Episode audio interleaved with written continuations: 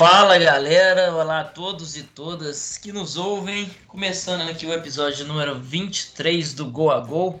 Meu nome é Henrique Salmazo e comando esse bate-bola aqui com os meus amigos. Por aqui a gente fala de futebol semanalmente. Temos várias pautas diversificadas sobre o Brasil, sobre a Europa, sobre futebol dentro de campo, fora de campo.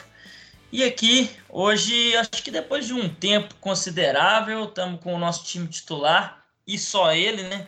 Sem nenhum convidado e sem nenhum desfalque, porque os dois últimos episódios tiveram convidados, os dois anteriores foram só comigo e com o Igor, agora com o time titular. E aí, Igor e Luiz, como é que vocês estão aí? Vocês estão com alguma algum sintoma, alguma suspeita de coronavírus? Porque, pelo visto, para você ser caso suspeito, você tem que ter, sei lá, espirrado nos últimos 10 anos, você já é suspeito já. E aí, Henrique, bom dia primeiro, né? Bom, só tem coronavírus quem pega e faz exame, né? Senão está resfriado. Eu acho que é isso que está acontecendo comigo, mas de resto tudo tranquilo. Prazer estar aqui mais uma vez com os senhores e vamos que vamos. Bom dia primeiro, né, gente? Como é que estão as coisas? Um prazer estar aqui novamente. E para eu pegar coronavírus, eu acho que falta só eu ir para a Europa mesmo. De resto, eu tô tranquilo, tô só naquele espirro padrão ali que todo mundo que passou o carnaval em Belo Horizonte pegou.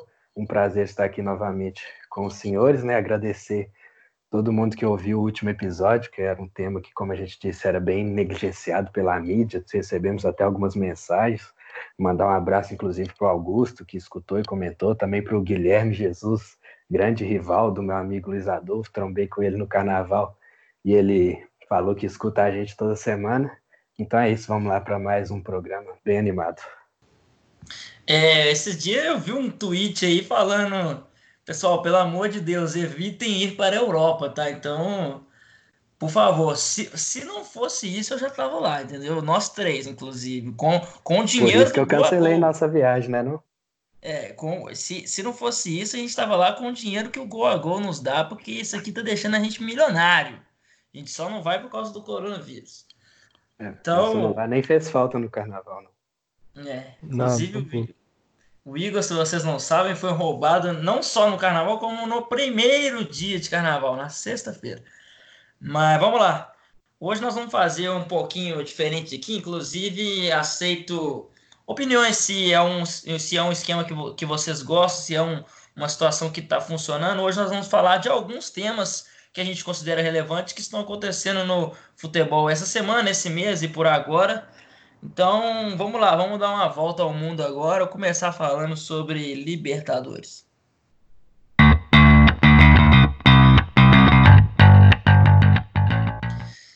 Não dá para falar de Libertadores 2020 sem falar do Grenal, né? Primeiro Grenal da história da Libertadores, acho que vai ser o grande jogo dessa, os dois grandes jogos, né, dessa fase de grupos.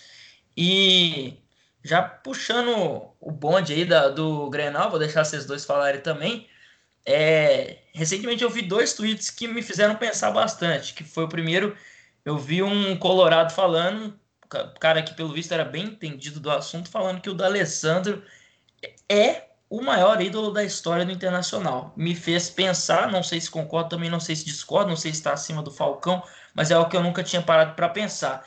E na mesma semana vi um tweet que ele é o, o argentino com o maior número de jogos pela Libertadores. Foi muito curioso, não sabia disso. À frente de Riquelme e de nomes enormes como esses. Então, esses dois tweets mexeram comigo. Acho que seria legal vocês já começarem falando sobre esse jogo, sobre a enormidade de Andrés, da, Andrés. É, essa questão da Libertadores, ele ter jogado muito pela América do Sul, diferente de outros grandes nomes, é o que pesa, né? Mas sem dúvida, não acho que é o maior da história do Inter, acho que teve nomes que foram mais importantes na história, apesar de, claro, não questionar o tamanho dele, mas acho que teve nomes maiores que ele. Acho que é um grande ídolo, mas não o maior ídolo da história internacional. E acho que a questão de ele sempre estar na América do Sul pesa nisso da Libertadores, mas não deixa de ser um número a se exaltar. É, o D'Alessandro é um dos meus jogadores preferidos, cara. É, é a gente que pegou o, a década passada ali, anos 2000, e e a gente viu muito meia clássico desse estilo, né? Numa época que aqui no Brasil se jogava muito com dois meias ou três volantes e um meia, sempre com esse perfil mais clássico de habilidade. E o D'Alessandro se encaixa perfeitamente no que a gente diz que é esse meia clássico, que é o cara habilidoso, que faz o time jogar, que roda a bola, que tem habilidade, que também faz gol e que principalmente dá assistência. Então ele é um cara que merece todos os elogios do mundo realmente. É, a história dele com o Internacional é muito bonita e até pelo personagem chato dele, que, que causa ódio de todos os rivais, é algo que a gente tem que valorizar pela cultura do futebol assim mesmo. Então eu vejo o D'Alessandro como um desses jogadores que, que marca na história não só de um time, mas também do rival, ou de quem assiste, de quem gosta de futebol. E é, vamos ver como que o Codê vai utilizar ele nesse, nesse, nesse time do Inter atual, que a gente vai falar um pouco mais para frente aqui também, que é um time que precisa de muita intensidade e o D'Alessandro não é nenhum menino mais. Mas ao mesmo tempo a gente já fala isso há vários anos e ele não cai o desempenho dele, sempre deixa um toque de mágica em algum momento dos, das partidas e da temporada de um modo geral. Ele tem jogado como uma espécie de um segundo atacante, jogando ao lado do Guerreiro às vezes, um pouco vindo por trás, com quatro meias muito fortes e intensos, meio pesados, meio, mandando muita força para o meio campo do Internacional, talvez para compensar essa falta de intensidade que ele tem hoje em dia. Mas é assim que ele vem sendo utilizado, que ele não vai mudar na época da Libertadores. Só voltando um pouquinho no que o Igor falou, eu lembro muito bem do D'Alessandro jogando pelo São Lourenço, cara. Acho, acho que eu tô ficando velho, né? lembro dele no São Lourenço, inclusive eu queria muito ele aqui no Cruzeiro, ele tinha cabelo. Isso é incrível, porque ele já é careca há muito tempo. E ele era um cara muito romantizado, ainda é, né? É muito bonito ver ele jogar. E eu lembro dele no São Lourenço e eu falava, caralho, meu sonho é ver esse cara jogando no Cruzeiro. Quando ele foi pro Internacional, eu lembro que foi uma puta de uma contratação, do nível quando o Montilho veio para cá, e pouco tempo depois, inclusive. É, sobre o Grenal, o que, que, vocês acham? É, é realmente um jogo para se esperar? Eu tô realmente esperando muito, porque são duas. Além de ser o Grenal que fala por si só, são dois times interessantes em, em boas fases e com, e com jogadores é, que podem fazer a diferença. O Grêmio, apesar de Thiago Neves e também Diego Souza, eu acho que fez um mercado muito interessante e o Internacional também espero muito na mão de Kudê. Então, eu acho que esse vai ser um gran, dois grandes jogos, como eu disse, sem contar a grande rivalidade e tudo que envolve, mas eu falo dentro de campo mesmo, tecnicamente são duas equipes que têm muita variação para entregar, né? É, o Internacional a gente já tem uma amostragem de avaliação maior, porque disputou duas fases de pré-Libertadores, né? Eliminou a Universidade de Chile, com o Montijo sendo expulso no jogo de ida, inclusive, e depois eliminou o Tolima, em dois confrontos que foram ambos bem parelhos, mas e que o Colde já está sofrendo até algumas, alguns questionamentos sobre um, algumas de suas escolhas, né? Porque ele é um treinador que passou no Rosário Central na época do Lo Celso e depois no Racing, e ele sempre carrega consigo uma definição, um esquema tático ali bem definido, é, em questão de ideias, mas dentro de campo é algo que se mexe muito. E já está tendo muito questionamento sobre os jogadores que ele, esco que ele escolhe para fazer determinadas funções, né? É um 4-1-3-2, basicamente, que o Kudê usa e os meio-campo nem sempre são jogadores muito ofensivos. É um, é um debate que é muito chato, inclusive, que sempre tem na internet, que quando ele escala quatro volantes, a galera vai e chama de retranqueiro, e aí a galera que, que sabe mais, tem um conhecimento um pouco mais elevado de futebol, vai e fala que, que não, que posição é diferente de função e tal, mas o que eu digo é o que, que o time do Inter apresenta até agora nesses primeiros meses de temporada. O Musto, que é um jogador um reforço que chegou, ele recua e fica entre os, os zagueiros para fazer aquela famosa saída de três ali. enquanto isso, o Rodrigo Lindoso, algum outro jogador, volante, o time está sendo modificado com certa frequência nas partidas, faz o primeiro volante. E aí está sempre a dúvida: quem tem que ser esse cara? O Busto já vai fazer a saída de bola, precisa de ter outro volante ali perto da defesa, então. E a outra grande dúvida é, como o Luiz falou, é, ele joga como uma dupla de ataque, e aí o Inter tem nomes como Marcos Guilherme, D'Alessandro e Bosquilha. E entre esses três só jogam dois, geralmente. E aí fica uma dúvida, às vezes joga só um desses três. com o meio campo ficando mais povoado. Então a questão do Inter, por enquanto, é essa. O Codê está sendo cobrado por suas escolhas e ele vai precisar de resultado. E antes de passar para o Grêmio, o Luiz falar um pouco para a gente sobre o Grêmio, já tivemos um Grenal nessa temporada e o Inter competiu extremamente bem a partir do momento que teve o Musto expulso no primeiro tempo e ainda assim teve chance de ganhar o jogo na segunda etapa. O Grêmio achou um gol no finalzinho com o Diego Souza, é, não conseguiu aproveitar o fato de ter um jogador a mais por grande parte do segundo tempo, mas no final acabou saindo com a vitória. Então, esse Grenal. Thiago tá... Neves decidiu esse clássico aí, só para. Não, ele tentou, deu uma cabeçada na trave lá, mas ficou meio mais para CSA e essas coisas. Mas é isso. Se não ganhar do CSA, pelo amor de Deus, né? É, uma coisa que eu tenho visto em questão do Inter também, a torcida cobrando muito a entrada do Bosquilha, fazendo talvez o papel de um dos três meias, ou jogando com dois lá na frente, mais o Bosquilha como uma ponta de um losango mesmo, em vez de três homens alinhados no meio. A torcida, as maiores críticas que eu vejo quanto à formação do Inter o pedido, de, o pedido da entrada dele nesse meio de campo principal. É que ele faz a pressão pós-perda muito bem, né? Que é um dos, uma das virtudes que o Codê quer dar ao time, que é esse pé pressiona lá no campo de ataque e o Bosquilha, como a maioria dos jogadores jovens que passam um tempo na Europa e voltam, caso do Gerson, por exemplo, costumam voltar muito bem fisicamente, acima do patamar físico que a gente encara aqui na América do Sul. E por isso que a, ele fez um gol né, importante num desses confrontos de pré-Libertadores, e por isso a torcida tem pedido justamente nessa, nessa pressão. Ele rouba a bola, arranca e faz o gol. Ele cria o gol para si mesmo. E acho que o torcida pede muito por isso, até por um toque de talento que por vezes falta nesse meio-campo do Inter, em questão de criação, mesmo vindo de trás. Sobre Grêmio, é, eu tava na dúvida se o Renato ia utilizar o Diego Souza realmente como atacante e tem usado, né? Inclusive, como o Igor falou bem aí, ele acabou decidindo um Grenal muito disputado e competitivo, como costumeiramente é. é o que, que, vocês acham? Vocês acham que isso vai durar? Que Diego Souza e Thiago Neves juntos? Acho que o Thiago Neves tem, teve jogo até que ele chegou a jogar fechando a segunda linha, então, enfim, vocês acham que, que vai ser um esquema que vai render? Não vai? O, o Lucas Silva também tem sido titular então, o que, que vocês esperam desse, desse Grêmio aí? O Thiago Neves tem sido reserva, né? Na maioria dos jogos. O... Mas eu acho que o Diego Souza, entre as opções que o Grêmio tem para jogar na frente, é melhor mesmo. Por enquanto, apesar de toda a falta.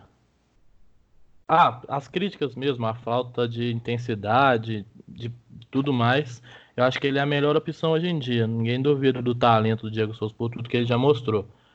Mas eu acho que o Grêmio, falando do time em si, piorou em comparação ao ano passado, apesar de ter melhorado seu elenco. Futebol mostrado, pelo menos eu vejo uma queda grande de rendimento do Grêmio, tanto que teve dificuldade para passar do Inter na semifinal.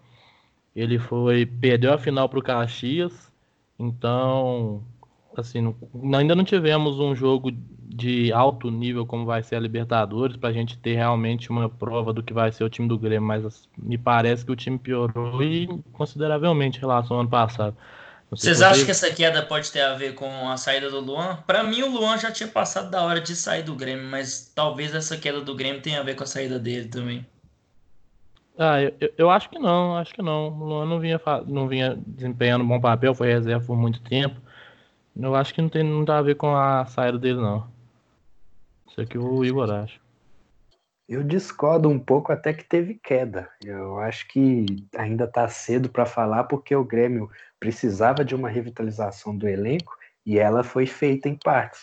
O Caio Henrique foi fazer o primeiro jogo dele agora no final de semana, no primeiro jogo do segundo turno do Galchão, e é um cara que é um dos melhores laterais esquerdos do Brasil, né? E acho que a partir de que vai ter um grupo mais encorpado na mão do Renato, que a gente vai poder avaliar um pouco melhor. E outra questão é que, sobre, que entra até o nome do Thiago Neves no meio também, é como que o Renato vai encaixar o meio campo, porque no Grenal, ele entrou com o Mateuzinho, Matheus Henrique, é, que é um dos melhores volantes do Brasil também, Lucas Silva e Maicon juntos.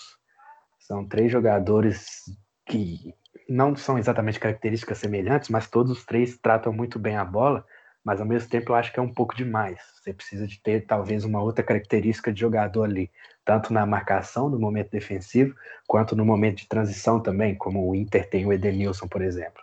Aí talvez o Renato vai precisar de achar o meio termo aí entre esses três jogadores, até porque o Maicon já está com a idade avançada, não deve aguentar a maratona de jogos, mas aí talvez jogar com um meia a mais, como é o caso do Thiago Neves, ou quando o Jean-Pierre voltar de lesão, ter mais sequência no time titular também, que é um cara que fez um 2019 bem interessante.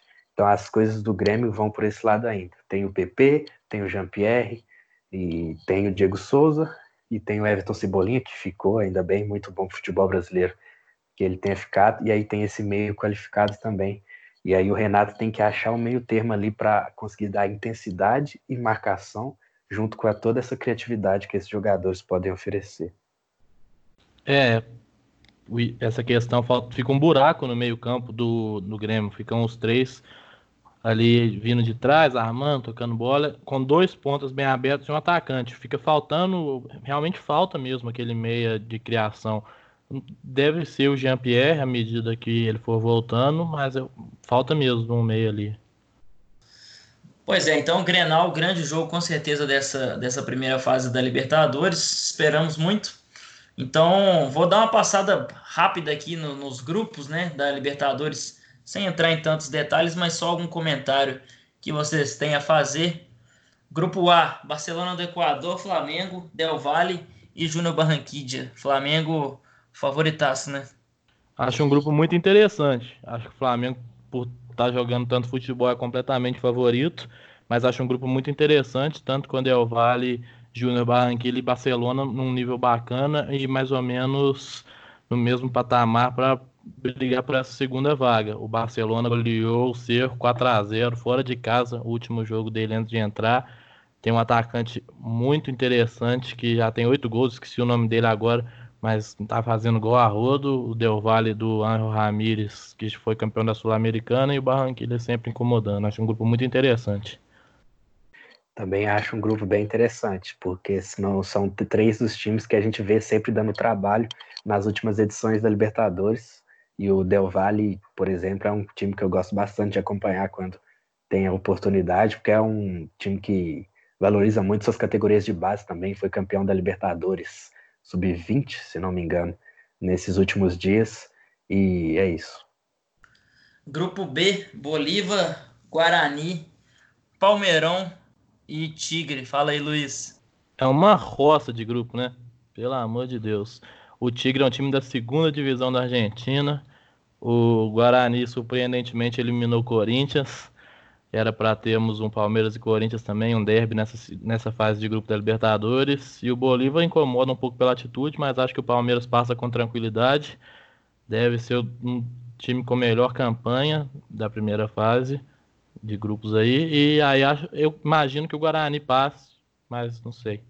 Eu queria aproveitar esse grupo para até perguntar a opinião de você sobre uma coisa, que é algo que me irrita muito em questão, em questão de Libertadores e time brasileiro, que é como que é, existe todo um, entre aspas, comodismo para quando o time brasileiro vai jogar fora de casa. Ele sempre vai a fim de jogar ou por um 0 a 0 ou para ganhar de 1 a 0 e não importa se vai jogar bem, se vai jogar mal. Eu não sei se vocês concordam que existe isso, tipo, e não é nem algo assim. Outra coisa que me irrita é quando subestimam os adversários de outros países.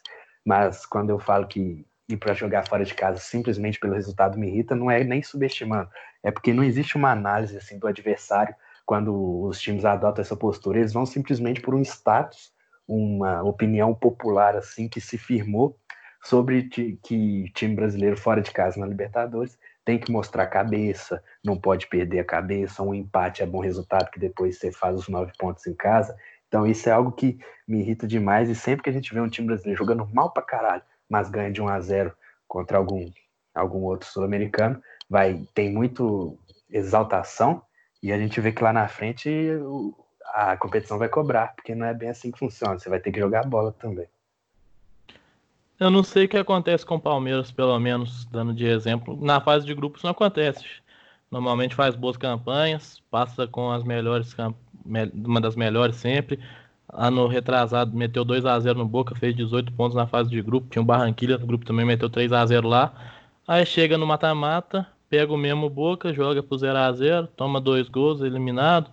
Assim, eu acho que existe um peso nos jogos e que isso cada vez mais influencia. Mas também é uma coisa que meu pai fala sempre, eu acho que é o pensamento de muita gente, pelo menos os antigos relacionados a isso que o Igor fala, é o seguinte: com 10 pontos, mais ou menos, você classifica.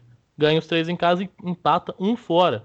Normalmente o time é o melhor do grupo, você vai jogar três jogos fora para empatar um. Pelo amor de Deus. Pois é, eu concordo. E até o, o, Cruzeiro na Libertadores de 2019, o grupo era Emelec, Lara e Huracan. Aí muito, eu vi muita gente falando que ah, é muito difícil, pô, lá fora tem que tentar empatar e não sei o que. Assim, um grupo acessível, um grupo para o tamanho do Cruzeiro, que acabou sendo rebaixado, né? Mas para o tamanho do, do Cruzeiro, é, não é para ficar com esse pensamento de ah, é, vamos, vamos ver o que, que dá. É, eu concordo que assim muitas vezes tem esse pensamento bem é bem pequeno mesmo, de que, pô, todo, todo adversário sul-americano é impossível de ganhar e lá fora a gente tem que empatar. E o Flamengo. É, um Libertadores time... é assim mesmo, é sempre assim. E o Flamengo é um time exceção, né? A gente falou do Flamengo mais cedo, então é, o Flamengo não costuma tomar conhecimento do, do seu adversário, seja dentro de casa ou fora. Vamos ver como é que vai ser, mas pelo menos em 2019 inteiro foi assim. Até quando não teve suas grandes noites, seja no, no, Campeonato Brasileiro, enfim, sempre jogou da mesma maneira. E é exceção aqui no Brasil, porque muita gente não, jo não, não joga do, do, do estilo que está acostumado a jogar, porque Libertadores é difícil, fora de casa, não sei o que, blá blá blá, ainda que você esteja pegando o Deportivo Lara. Mas vamos lá, a grupo. Teve uma pequena amostragem do Flamengo na Recopa, né? Ele foi, pegou o Del Valle, ficou 2 a 2 fora de casa. O primeiro jogo tava 0 a 0 os caras entregaram um gol pro Gabigol. E aí daí que o Flamengo fez 1x0 pra frente, apesar de ter o Arão expulso, o Flamengo dominou. Mas fora de casa teve um certo trabalho também contra o Del Valle, que é um time interessante, como já falamos. Mas saiu na frente, né? Jogou também. Gabigol nem, na nem verdade, tá ele bola, sa né? Saiu atrás, tomou a virada e fez dois, e tomou e tomou 2 a 2 no último lance. Gabigol quase não tá jogando bola, né? Incrível como que ele conseguiu melhorar do ano passado para cá. Pensei que não tinha como. É, vamos lá. Atlético do Paraná, Colo-Colo, Jorge Wilstermann e Penharol. Não me surpreenderia se o Atlético saísse na primeira fase. O que, que vocês acham? É, também acho, porque é um time que perdeu quatro titulares, se eu não me engano. É, não repôs a altura, porque era muito difícil, né? Repor Bruno Guimarães nem se fala, Renan Lodge também. Mas o Marco Ruben, por exemplo, é um cara que era muito difícil de repor. E até agora quem, o que eles conseguiram arrumar foi o Marquinhos Gabriel jogando de falso 9. E tem o Rony, né? E o Léo Pereira. É. Isso, exatamente. Eu acho que eu, eu vou falar mais pra frente do grupo do Grêmio e do Inter, mas eu acho que junto com os dois é o brasileiro que mais tem chance de sair fora. Eu acho que assim, Penharol e Colo-Colo, principalmente, são times que sempre apertam. E o Jorge Wilson tem toda aquela altitude que do ano que ele eliminou o Atlético, também estava no grupo do Palmeiras, também complicou no jogo lá, venceu inclusive. Então acho que tem um jogo fora de casa muito complicado contra o Jorge Wilson, mas os outros dois times têm toda uma história já. Grupo D de dado é o binacional, time peruano. Agora três três pedreiras, né? LDU, River e São Paulo. Grupo da morte, será? A gente fala tanto do Diniz aqui, ele vai ter mais uma vez o seu grande teste, né?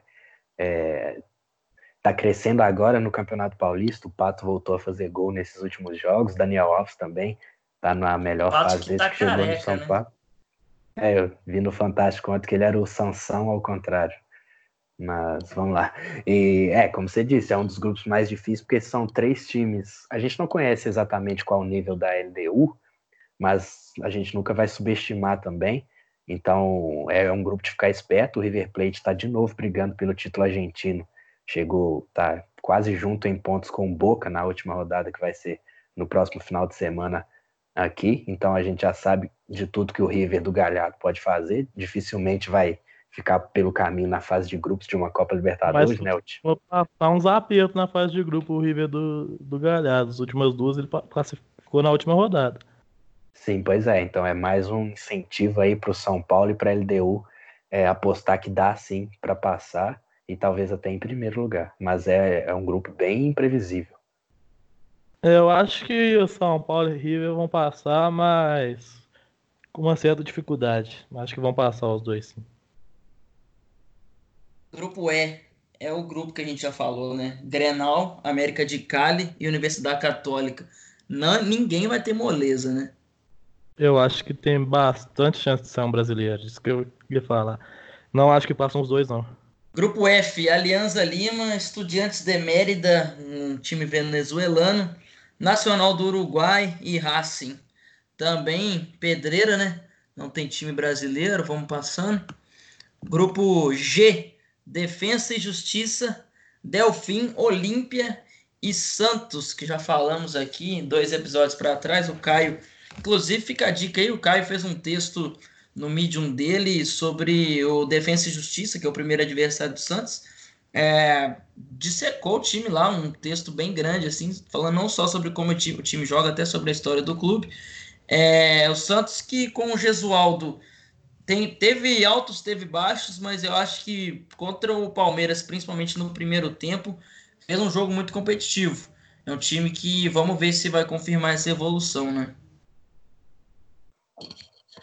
Pois é, né, cara? Tipo, eu, eu odeio esse tipo de comentário, mas eu vejo o Gesualdo sendo demitido aí nesse, durante essa fase de grupos. Acho que a situação lá às vezes fica bem pesada. Já teve duas ou três vezes que ele entrou em conflito com a imprensa que não pegou legal. Uma eu achei até que ele estava certo, mas na outra muita gente reclamou da falta de educação dele. Mas enfim, é um grupo difícil para o Santos tem uma margem de evolução boa a partir do momento que o time seja mais agressivo com a posse de bola, do jeito que foi no primeiro tempo do último clássico. Mas é um grupo complicado, o Olímpia é um time de tradição e tal. Pode ser que o Santos se complique aí. Eu achei até que o Jesualdo ia ser demitido no final de semana, mas acabou que o Palmeiras também não jogou bem, não venceu. Enfim, eu acho que o Santos vai passar, o Defensa e Justiça também. O Olímpia vai ficar fora dessa vez, apesar de ser um time com certa tradição. Com muita tradição. Já ganhou a Libertadores, se não me engano, três vezes, ou quatro. Último grupo aqui H, Boca Juniors, Caracas, Independente de Medellín e Libertar, fechando a Libertadores. Nível muito alto em vários grupos aí. Acho que o Palmeiras é o único que vai ter teoricamente uma vida fácil, mas vamos lá, semana de Libertadores, estamos todos ansiosos para acompanhar. Agora, mudando aqui da água para o vinho, vamos viajar para a Europa, não literalmente, porque não temos dinheiro e não queremos pegar coronavírus, mas vamos falar um pouquinho de Europa.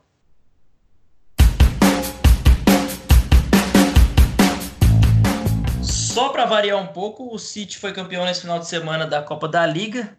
É, vocês podem me corrigir se eu estiver enganado aqui. Vou falar alguns dados sobre o City que eu olhei mais cedo, mas não não tão é, não tô nada anotado aqui. O City ganhou é, quatro das últimas cinco quatro das últimas cinco Copas da Liga, né? Foi campeão das três últimas. Forgou uma que foi para o United e a outra ganhou também.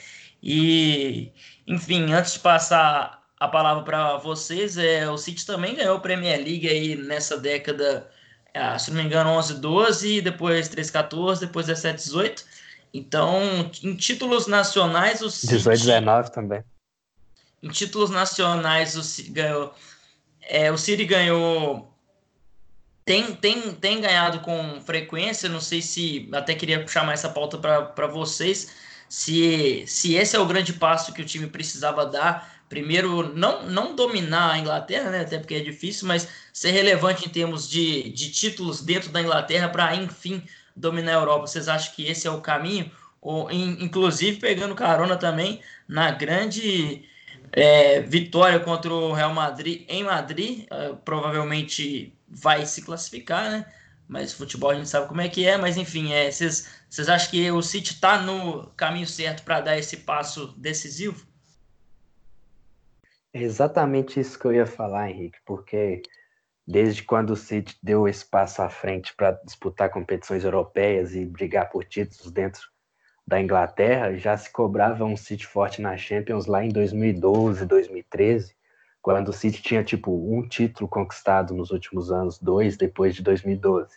Então, para você bater o pé na Europa e disputar, óbvio que às vezes você chega pegando um caminho mais fácil, como foi em 2016, quando o City pegou o PSG nas quartas e conseguiu chegar numa semifinal. Mas antes de bater o pé e sentar na janela da Europa, você tem que tentar mandar em casa, mandar no seu terreno. E é isso que o City tem feito nesses últimos anos aí na Inglaterra. São quatro Premier Leagues na década, e agora, como você disse, quatro Copas da Liga em cinco, são duas FA Cups no período, e agora, por exemplo, são seis títulos consecutivos dentro da Inglaterra. Os últimos seis troféus levantados na Inglaterra foram todos levantados pelo City, incluindo é, Supercopa da Inglaterra, por exemplo. Então é, é isso. Para o City ter poder de fogo para disputar uma Liga dos Campeões em mais alto nível, ele tinha que ser respeitado dentro da Inglaterra, tinha que ter dominância de títulos, os jogadores tinham que se, se sentir mais acostumados a ganhar. É, e, a, e a, a, questão é bem essa de colecionar títulos. É, tipo, você vai para uma final contra o Aston Villa sem muito peso, sabendo que você é o favorito e sabendo que vai ser mais um título de vários que você ganha. Foram quatro na temporada passada, agora já e é o, o Aston segundo, Villa né? é grande, tá? Sim, exatamente. Teve música de deboche da torcida deles, né? Que eles são campeões da Liga dos Campeões, por exemplo. Então, é exatamente isso que é o ponto que eu ia tocar. Para o City chegar nesse ponto de ter é, peito para disputar na Europa sem precisar sentir medo, é, precisava ser respeitado em casa e, e atualmente é o principal time da Inglaterra. O Liverpool vai ganhar a Premier League, tem Ligas Campeões, mas em questão de volume de títulos, o City tem se destacado mais. Já são oito desde que o Guardiola chegou. É, sim, são oito dos últimos nove, né? E eu acho que o, o, principal desses títulos, dessas finais, é você se acostumar com os jogos grandes. Chegou na semifinal aquele ano, passando por um PSG que não era o time forte que é hoje em dia. Chegou numa semifinal sem estar acostumado a jogar muitos jogos grandes, faz, faz uma diferença. Quando você joga duas, três finais por temporada, mesmo que não tenha o tamanho de uma semifinal, de uma final de uma Liga dos Campeões, você vai ganhando uma casca para quando você chegar novamente numa fase futura, você chegar mais forte e com uma maior probabilidade de vencer aquele confronto. Essa questão eu... da Champions é um negócio que eu nem gosto de tocar tanto no assunto, indo por esse lado, porque as últimas eliminações do City foi muito no detalhe. Para o Tottenham teve uma escalação infeliz do Guardiola na ida, um pênalti perdido, na volta chances desperdiçadas, um gol do nada do Tottenham no final do jogo, o gol anulado também. É, no ano anterior pro, né, no ano anterior para o Liverpool foram três gols em 20 minutos no primeiro tempo e erro de arbitragem depois. Então, e tipo até essas derrotas do City é, deram uma bagagem para os jogadores para eles conseguirem chegar lá no Bernabéu e mesmo depois de tomar um gol quando o City estava jogando muita bola, é, eu até tuitei na hora que tipo o Real Madrid já pode fazer o seu gol na cagada aí, porque é sempre o que acontece quando o City está jogando bem e não passou dois minutos o Isco fez o gol, mas desse confronto a gente vai falar mais em um dos nossos próximos episódios sobre as oitavas da Champions. Mas é isso, tipo, o time conseguiu uma reação dentro do Bernabéu carregado pelo Kevin De Bruyne, que é o grande jogador do City da temporada e um dos melhores do mundo, certamente nessa, nesse ano. Eu não sei até onde que eu concordo com vocês. Concordo muito, concordo pouco, porque a gente tem alguns exemplos que fogem bastante da regra. Para começar com o Real Madrid. O Real Madrid foi tricampeão da Champions e domesticamente ele nunca dominou desde que o Barcelona tem, tem, tem, tem Messi. Então, tricampeão da Champions, enquanto o Barcelona. Não sei se dá pra falar dominante na liga. Acho que dá pra falar que era dominante na liga, né? Acho que nos últimos 10 anos aí o Real Madrid ganhou três. Ah, com certeza é bem dominante. Pois é, então eu não sei até onde que eu concordo com isso, porque o Real Madrid ganhou três Champions e, e, o, e o Barcelona, acho que esse ano não, não vai ganhar a liga, inclusive vai ser pauta daqui a pouco. Mas então. Mas eu acho que aí. Foge a regra, é inclusive Juventus, do... Juventus. Deixa eu só falar rapidinho. A Juventus na Itália ganha todo ano, ganha tudo, inclusive só na temporada passada que não ganhou a Copa Itália, mas tinha ganhado quatro seguidas. E na Champions faz campanhas sempre competitivas, interessantes, chega em final e tal. e acabou não ganhando. Então, acho que esses dois exemplos aí, não discordando de vocês, concordo que é importante ter casca, estar tá acostumado a chegar e ganhar. É, é, é lógico que uma Juventus, que um Real Madrid, que estão acostumados a serem favoritos e a chegarem longe, é diferente de chegar numa semi do que, por exemplo, um Sevilla, algum time assim que certamente se chegar vai ser um azarão, mas eu acho que a gente tem alguns exemplos aí que fogem do que vocês estão falando. E acho que muito também pelo fato da Champions ser tão imprevisível e até maluca. Algumas vezes, como a gente viu na última temporada aí, ninguém esperava Tottenham e Ajax numa, numa semifinal. Acho que o exemplo da Juventus conversa até um pouco mais com o que eu falei, né? Que é o time que ganha sempre, e mas é, domesticamente ganha sempre, não chegou a, a ganhar na, na Champions, mas chegava sempre, fez semifinal, fez final. É, no, nos anos 90 também fez várias finais, nos anos 2000 também. É, no Real Madrid eu já acho que é mais uma questão de diferença de perfil de elenco. O Real Madrid com Tony Kroos com, e com Cristiano Ronaldo, você tem, e Sérgio Ramos, você tem três jogadores topo do topo do futebol mundial, tanto em, dentro de campo quanto na mentalidade. Enquanto o City monta E na história, dá para falar. Sim, sim. É. E enquanto o City monta seu elenco ali, sempre pega o jogador que está surgindo, que está se destacando, mas que não ganhou nada ainda. Então, os títulos que os jogadores do City ganham, os primeiros, em grande maioria, são no City. Enquanto o Real Madrid monta time galáctico, geralmente. Agora está mudando o perfil, mas isso é ponto para outro dia. É, então eu concordo com isso, acho que é importante mesmo. Inclusive, a Juventus não ganhou mais por, por detalhe do que outra coisa. É, nos últimos anos aí, tirando o Ajax, ela foi eliminada só para Real, só para Messi e Cristiano Ronaldo. Pode olhar aí. Tirando, inclusive eliminou os dois, né? Tirou o Barcelona em 2017, tirou o Real Madrid em 2015, tirou o Atlético de Madrid, tirou o Tottenham. Enfim, é realmente um time que está acostumado a, a viver essas grandes noites e a eliminar. Então, já que entramos na pauta Real Madrid Barcelona, vamos falar agora, né? Nesse final de semana teve o grande clássico do futebol mundial, o grande jogo do final de semana que foi Real Madrid Barcelona, que mexeu na liderança do campeonato, né? Barcelona era líder com dois pontos na frente, mas já era sabido que tinha esse clássico no Bernabéu, que uma vitória levaria o Real Madrid à liderança, foi o que aconteceu. É, queria que vocês falassem um pouco não só sobre o jogo, mas sobre todo esse cenário, porque, como eu disse, Real Madrid domina domesticamente, mas já tem um tempo, até com, Real, até com o Barcelona líder, eu estou falando isso. É, eu acho que o Real Madrid é, é favorito para essa liga. O Barcelona não gosto de Kik Setien, não acho que foi uma boa contratação, não, não vi muito sentido, acho que é mais na romantização que ele é fã do Cruyff e tem posse de bola, essas coisas, do que realmente é algo que se foi estudado. O Kik Setien estava sem clube há uns mais de meio ano. E o que, que vocês acham? Inclusive, já pegando o gancho aí, Messi com dois jogos decisivos seguidos aí muito mal, né? Contra o Napoli e contra o Real Madrid. Fez partidas nota 6, para ser bem honesto. Bom, o Real Madrid praticamente não pegou na bola, né? Eu acho, eu acho, por um tempo eu achei que o Barcelona ia levar essa liga com certa tranquilidade, administrando muito bem ela, a vantagem abriu por um momento. Mas acho que eles erraram e erraram muito na demissão do Valverde. O time não era aquele Barcelona bonito de se ver jogar, mas era um time que ganhava, vencia, conquistou duas ligas seguidas, caminhava para uma terceira. E essa demissão do que você tinha do Betis, que nunca fez uma boa campanha, dá até, o que vocês acham? Dá até para dizer que ele é um Diniz espanhol? Se fala muito no futebol que o time dele pratica, mas normalmente deixa a desejar um pouco. Eu também não gosto. Acho que foi um erro e acho que agora que o Real Madrid assumindo a ponta, o Barcelona não recupera ela mais. E acho que também tem muita chance de ser eliminado por Napoli se não a não, a não ser que o Messi tenha uma atuação clamorosa, eu acho que tem muita chance dele ser eliminado por Napoli. O Barcelona, bicho, eu tenho observado nesses últimos jogos como tá sem o Soares.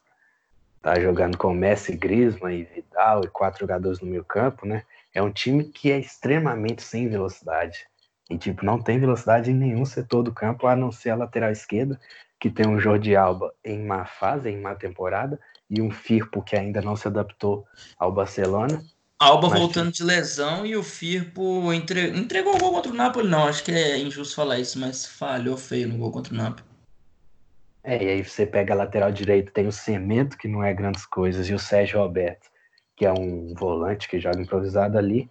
E no ataque, então, nem se fala. Você, Messi e Griezmann são craques de bola, obviamente, mas não vão fazer o time ter profundidade nem pelos lados e nem por dentro.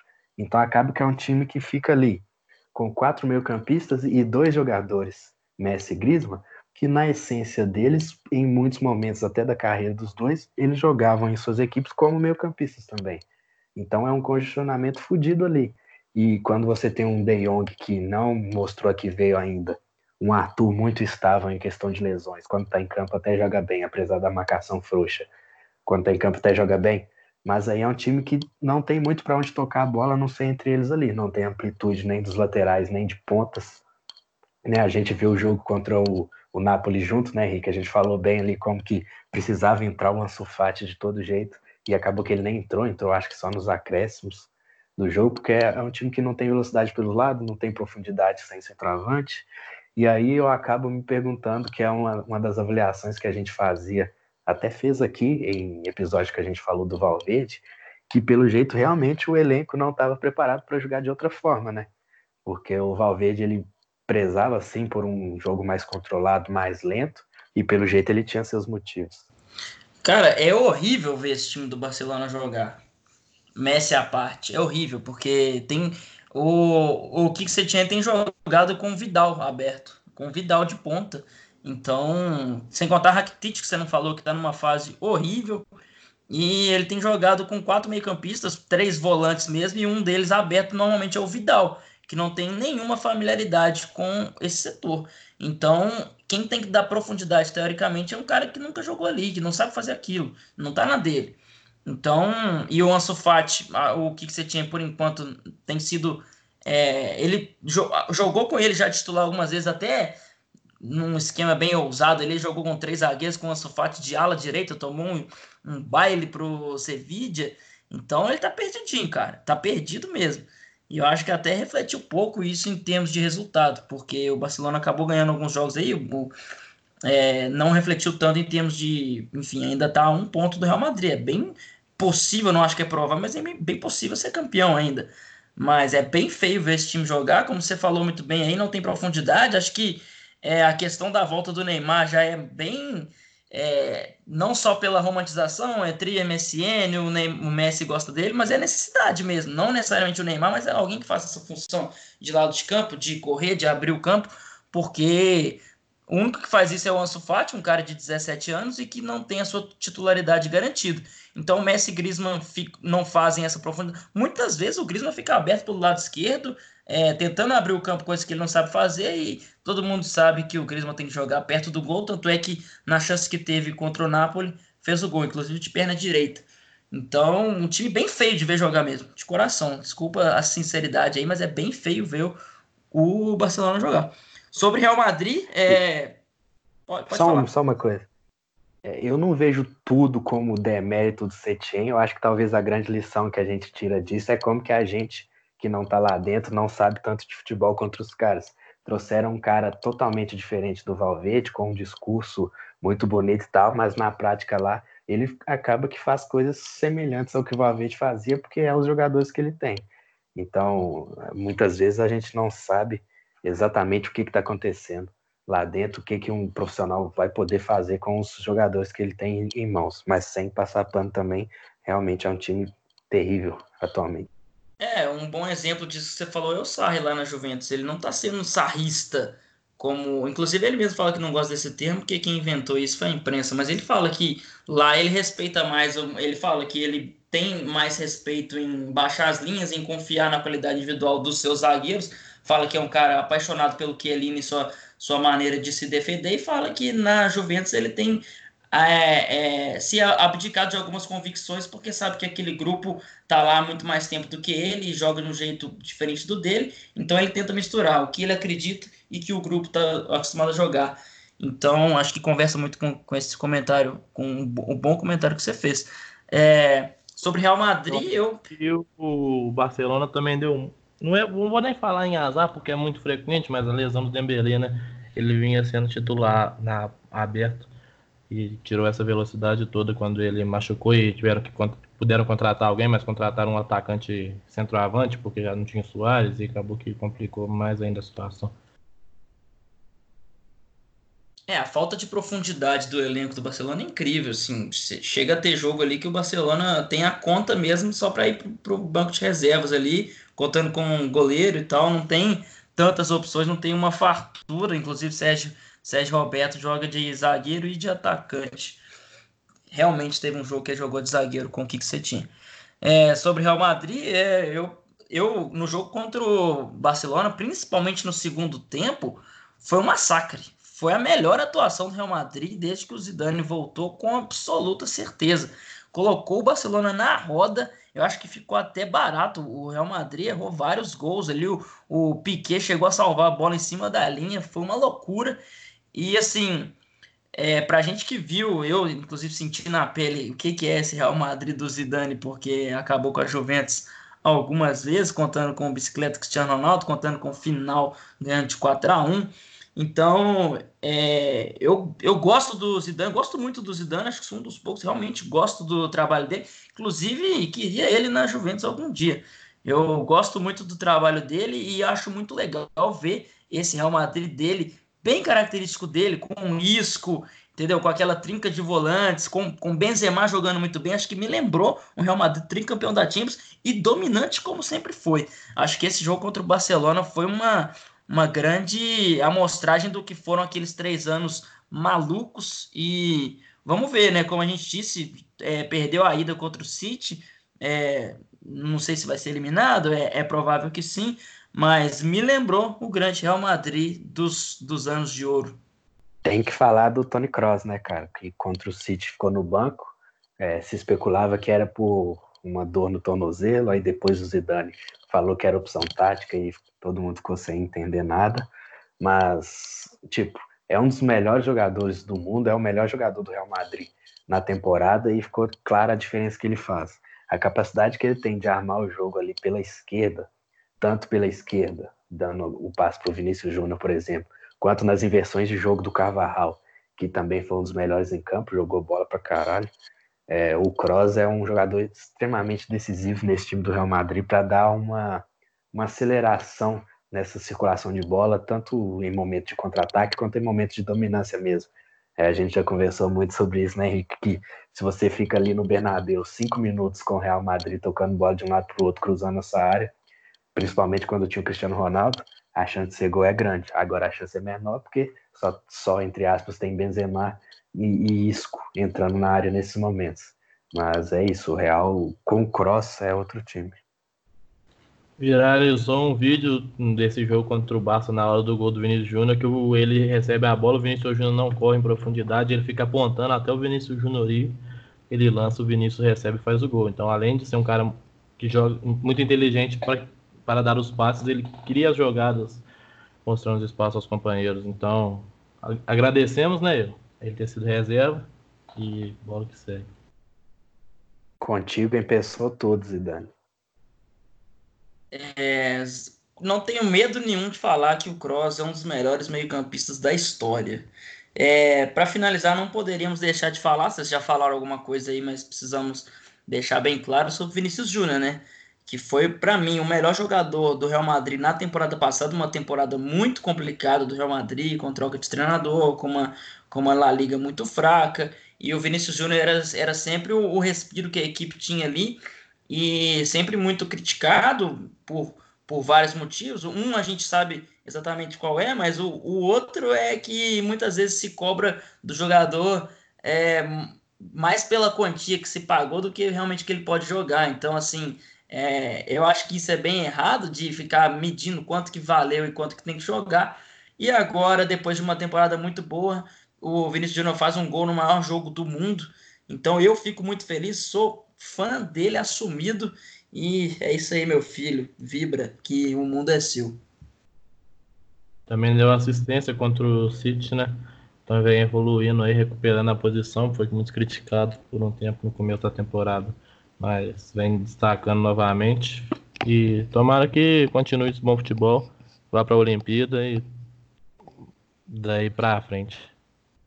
é um jogador extremamente perigoso, né? Quando ele pega na bola, é, ele vai sempre para frente, sempre muito vertical, busca o cruzamento ou o chute. E ele vai ainda crescer mais ao natural. Vejo o Rodrigo um pouco mais talentoso que ele em alguns quesitos, principalmente finalização, mas não tem por que comparar os dois, né? É, o Vinícius, com todo o perigo que ele pode levar, é um jogador que qualquer time ia querer ter no elenco. É legal demais ver ele jogar, um cara que quando ele tá carregando a bola, ele parece que ele vai dobrar de tão fino que ele é, de tão leve e é tão novo, né? Não dá para falar, muito novo ainda com com muito a, se, a ser polido no seu estilo de jogo e até dentro do seu corpo mesmo. É, adoro ver ele jogar e várias das críticas que se fazem, acho que o tempo ainda vai resolver de se criar casca, de se criar corpo. E acho que essa questão de tomada de decisão eu não concordo. Acho que ele toma decisões bem sim. Talvez ele não execute tão bem, mas ele toma decisão muito bem, dribla muito fácil. E também não cabe a nós ficar, ficar falando que decisão o cara deveria tomar, né? Bom, a gente fica por aqui então. Eu, é, deem uma, um, algum feedback aí se vocês gostaram desse formato. A gente vai tentar fazer pelo menos aqui um por mês. A gente tem feito com vários convidados, mas uma, uma vez por mês a gente pega e dá uma, uma, uma volta ao mundo aqui, discute algumas pautas e, e traz alguns assuntos que estão em relevância, sem ser uma pauta fechada, como foi, por exemplo, o nosso último episódio, também o penúltimo. Então, valeu demais. Vamos para a dica.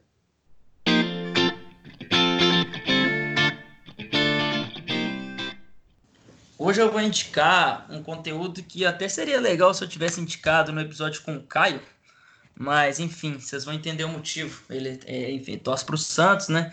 E eu vou indicar o livro da, da Grazi, que é viúva do Chorão, que chama Se Não Eu Quem Vai Fazer Você Feliz, que é a história de amor dela com o Chorão. E o livro fala não só sobre a história dos dois, mas tem, tem várias partes que ela fala não só sobre a cidade de Santos, porque eles moravam lá, mas também do time do Santos, que ela influenciou ele a torcer para o Santos, ele acabou virando um torcedor símbolo. Ela fala que, que a época que ele realmente se entregou foi a época que o Robinho e o Diego estavam voando. E outra coisa que eu até não sabia, a Grazi realmente acompanha futebol com frequência. Ela fala, ela é uma torcedora do Manchester United e fala que no final dos anos 2000 ela tanto ela quanto o Chorão estavam mentalmente muito abalados com toda aquela loucura e ela fala com detalhes que aquele United do final dos anos 2000 ali que, que ganhava Premier League, chegava longe em Champions, ela fala que aquilo era uma, um dos grandes motivos para ela, enfim, se desligar do mundo e, e ter algum tipo de motivo para sorrir. Um livro que mexeu muito comigo, não só porque o Charlie Brown, enfim, o Chorão é algo que eu sempre gostei, mas que também me faz relembrar uma pessoa que eu também perdi. É, fui em dois shows do Charlie Brown Jr., sou um felizado de ter ido, e os dois com o Daniel. Então, um livro que foi mexendo muito comigo a cada página. Como eu disse, seria legal até ter falado isso no episódio com o Caio, que é um Santista doente, assim como era o Chorão, e assim como é a Grazi. Escreve muito bem a Grazi, tá?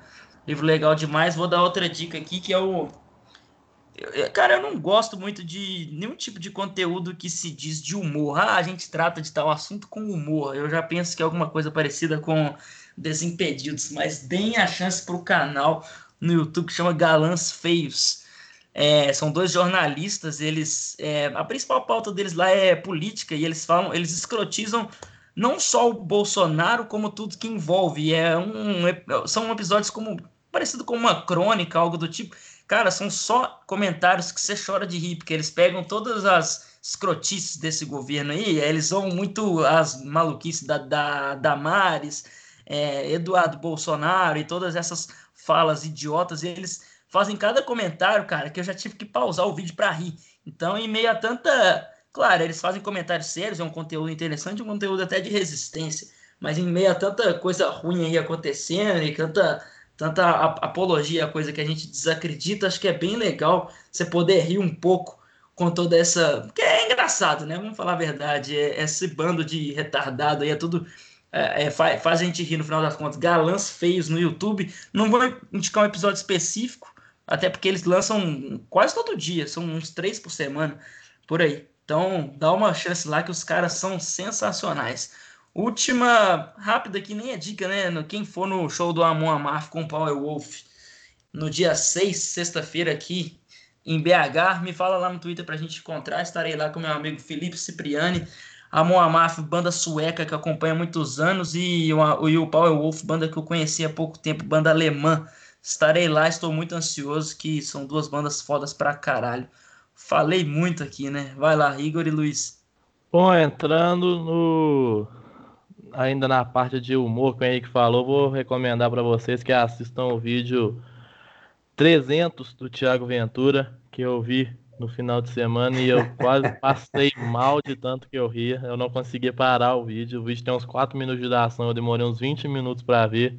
O miserável é um gênio. E também, como outra dica, o meu parceiro Rodrigo Antunes, Digão, para quem conhece, tá começando Grande. a carreira aqui. Lançou um CD que chama Cura, tem no Spotify, tem em tudo. As letras ficaram do caralho. Ele é um cara que merece, lá de Lafayette, Ouro Branco, todo mundo lá conhece ele. Então, desejo muito sucesso para ele. Escutem aí que ficou do caralho o trampo do moleque. Assina embaixo, escutei também Sonsaço, Digão, meu amigo de pelo menos aí uns oito, quase dez anos.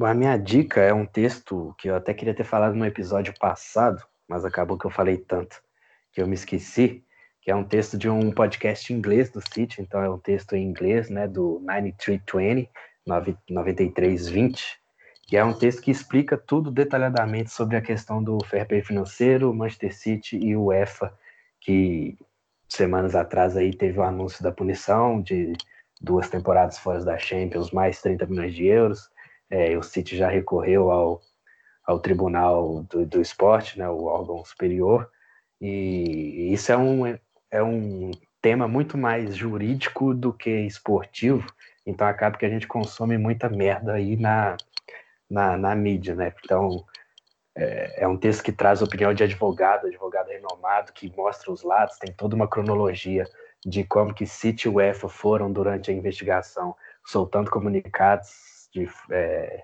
bem uma linha do tempo mesmo, fala sobre como, por que, que o City acha que pode ir no tribunal e não só reverter a pena, acho que o City quer mais tentar expor a UEFA do que reverter a pena. É, aí você vê bem os dois lados da situação, né? Porque o City não foi punido exatamente por descumprir as regras, mas sim por não colaborar com as investigações da UEFA. Então, essa é a minha primeira dica. A segunda é, o, falando em Desimpedidos, vou dar a dica do Bolívia Talk Show com o André Rizek, que é um jornalista que eu respeito muito. É, o grande defeito dele é não gostar do Agüero, mas de resto eu concordo com boa parte das opiniões dele. Foi uma conversa bem legal, inclusive com um tópico sobre jornalismo no meio dela. E é isso. Então é isso aí, galera. Como eu disse, um formato diferente. Espero que vocês tenham gostado. Semana que vem a gente estará de volta no formato que vocês estão acostumados. Valeu a quem teve a paciência de chegar até aqui. Indica para o seu amigo, sua amiga, sua mãe, seu pai, seu filho, seu cachorro, seu papagaio. Que a gente está aqui semanalmente falando algumas bobagens e algumas coisas interessantes também. Valeu, até semana que vem. Valeu, galera. Tamo junto. Até semana que vem. Valeu, moçada. Até.